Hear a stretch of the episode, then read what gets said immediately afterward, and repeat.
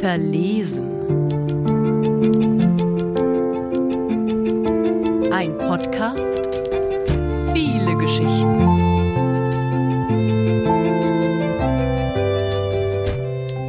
Tablettenerster. Ich will nicht mehr nach deiner Arbeit fragen und was es bei dir Neues gibt. Ich will wissen, was sagst du zu jemanden, wenn du weißt, dass du ihn nicht mehr liebst. Ich will wissen, wieso ich mich bemühe, zu Hause zwei Stunden vor dem Spiegel zu stehen, nur um auf der Party gleichzeitig schön und gleichgültig auszusehen. Heute werde ich gut aussehen. Heute werde ich alles geben, ich werde Spaß haben und glücklich sein. Ich werde fast vor Freude weinen, ich werde Witze reißen und einen anderen küssen. Ich werde erzählen und mir dabei nicht von innen auf die Wange beißen müssen. Ich werde was trinken und Leuten zuwinken, bei denen die Hemmschwellen schon offensichtlich denken, was soll's, wenn ich die Schlaftabletten mit Kaffee runterspüle? Was soll's, wenn ich nicht aufhören kann zu wanken? Ich sage, ich mache lieber Liebe als mir Gedanken. Ich grinse und trinke und tanze und wünschte, ich wüsste nicht, wo ich jetzt wäre, wenn ich alles gemacht hätte, das ich hätte tun sollen. Wenn mein Leben ein Buch wäre, würde ich die Überschrift zu dem jetzigen Kapitel nicht wissen wollen.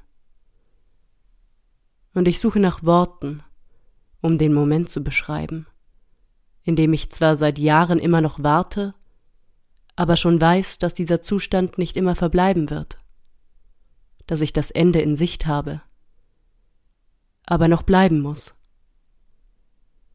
Die Zeit, in der ich mich zwischen Terminen, Kontaktdaten und Sprachnachrichten rumdrücke, wie ich ganze Wochen mit Nichtstun überbrücke und dann wieder nächtelang nicht schlafen kann in denen ich mich frage, wann das Koffein einsetzt und wo ich wirklich mal aufwachen werde und was die Dienstagsnächte über mich verraten, während ich eigentlich wie beim Staffellauf nur noch darauf warte, dass der Vorgänger abklatschen kann, wie die letzten zwei Minuten beim Einfahren der Bahn, wie Dein Name ist als nächstes dran.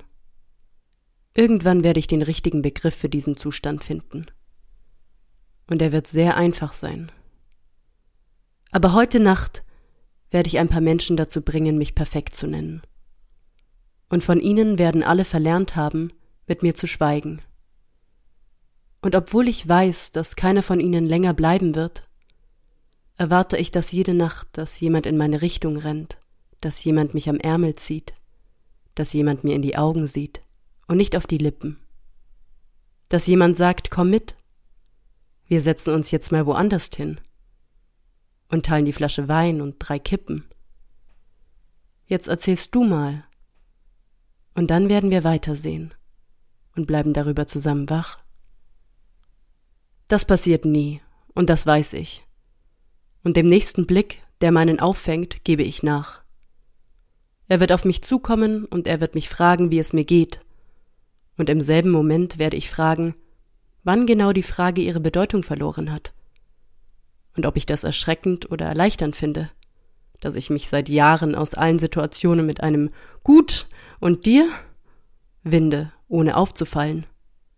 Danach wird er eine Antwort lallen und fragen, ob ich aus der Gegend komme. Und in dem Moment werde ich mich entspannen und wissen, dass das jetzt ein Spiel ist, das ich mag, weil ich die Regeln so gut kenne, weil sie einfach sind und Sinn ergeben. Eigentlich wollen wir beide doch nur irgendwas erleben. Bei der Frage werde ich wie immer leicht den Kopf schütteln, was alles heißen kann und genau heißen wird. Ich komme nicht von hier direkt, ein bisschen weiter weg, mehr Dorf als Stadt. Ich kenne Einkaufsstraßen hier, aber keine Schleichpfade. Ich würde die Kneipen nachts finden, aber die Kreuzungen tagsüber nicht erkennen. Ich wollte früher immer von hier wegrennen, und konnte nie genau sagen, was mich dann doch hier gehalten hat. Der Vater, die Mutter, der Schulweg, die Bibliothek, das Kino, die Überreste von Festgeglaubten, die Angst vor Unvertrautem, das Unkraut und die Wildblumen, die sich in den Häuserfassaden eingegraben haben und aus denen ich als Kind Suppen und Brei mit Steinen kochte. Eigentlich war es mir immer wichtiger, dass ich die Dinge kannte, als dass ich sie mochte. Er wird fragen, voll warm hier drin, oder? Er wird fragen, kenne ich dich irgendwoher? Er wird fragen, bist du alleine? Er wird fragen, magst du die Musik? Er wird fragen, Willst du auch noch eine? Zu dem Zeitpunkt wird mein Blut aus trägem Benzin sein. Und ich würde am liebsten erschrocken aufschreien, wenn er es tatsächlich wagt, neben mir eine Zigarette anzuzünden. Ich werde zitternd in der Nachtluft stehen und ihm zusehen, wie er sich an die wummernde Wand hinter uns lehnt, den Kopf in den Nacken legt und den hellen Rauch ausbläst, als wäre er wertvoller nur weil ihn das Neonlicht der Leuchtreklame rot verfärbt. Ich werde nicht wissen, was ich zu ihm sagen soll, jetzt, wo wir plötzlich draußen stehen und die Musik nur noch in den leisen Fetzen zu uns weht. Aber er wird keine Worte erwarten, nur ab und zu ein zustimmendes Lachen. An manchen Orten kann man in Nächten nur seine Haut miteinander vertraut machen. Ich werde mich fragen, was ich finden würde, wenn ich anfangen könnte, im Garten hinter dem Haus meiner Kindheit zu graben. Die bleichen Knochen aller Tiere. Die Maus und den Vogel, die ich beide vom Standstreifen getragen habe. Meinen Hund, die Hasen, die Scherben einer zerbrochenen Vase. Gartenhandschuhe, Schachbrettfiguren, ein vergessenes Blumenbeet. Und irgendwo auch meine Worte in einem Schuhkarton, mit Servietten ausgelegt. Ich werde ihm nichts davon schildern, weil das Haus weit weg ist und der Garten verwildert. Ich werde ihn anlächeln und er wird nett aussehen. Nicht schön, aber nett, als könnte er aus dem Bauch rauslachen, wie ein guter Ort, um sich eine Nacht lang daraus ein Zuhause zu machen wie jemand, der nie in Frage stellt, ob er überhaupt eins hat. Ich will ihn fragen, wann wurdest du das letzte Mal eigentlich von irgendwas wirklich satt? Stattdessen lächle ich beklommen. Und dann höre ich ihn fragen, Willst du noch mit zu mir kommen? Das Schlimmste ist, am nächsten Morgen zurückzugehen, nur um zu sehen, dass sich nichts verändert hat. Und noch nicht mal ich verändert bin dass ich nie etwas verliere und auch nie etwas gewinne.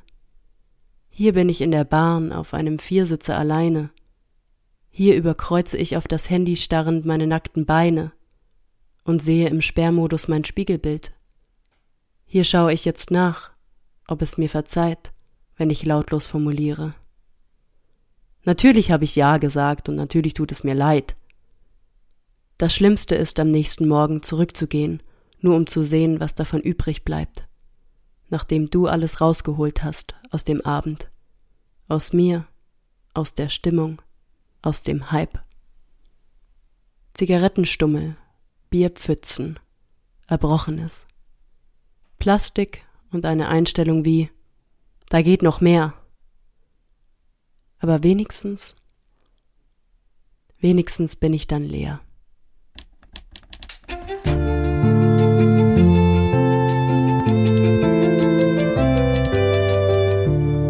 Das war Verlesen mit einer Leseprobe aus Im Enddefekt von Sophia Fritz, gelesen von Sandra Julia Reils.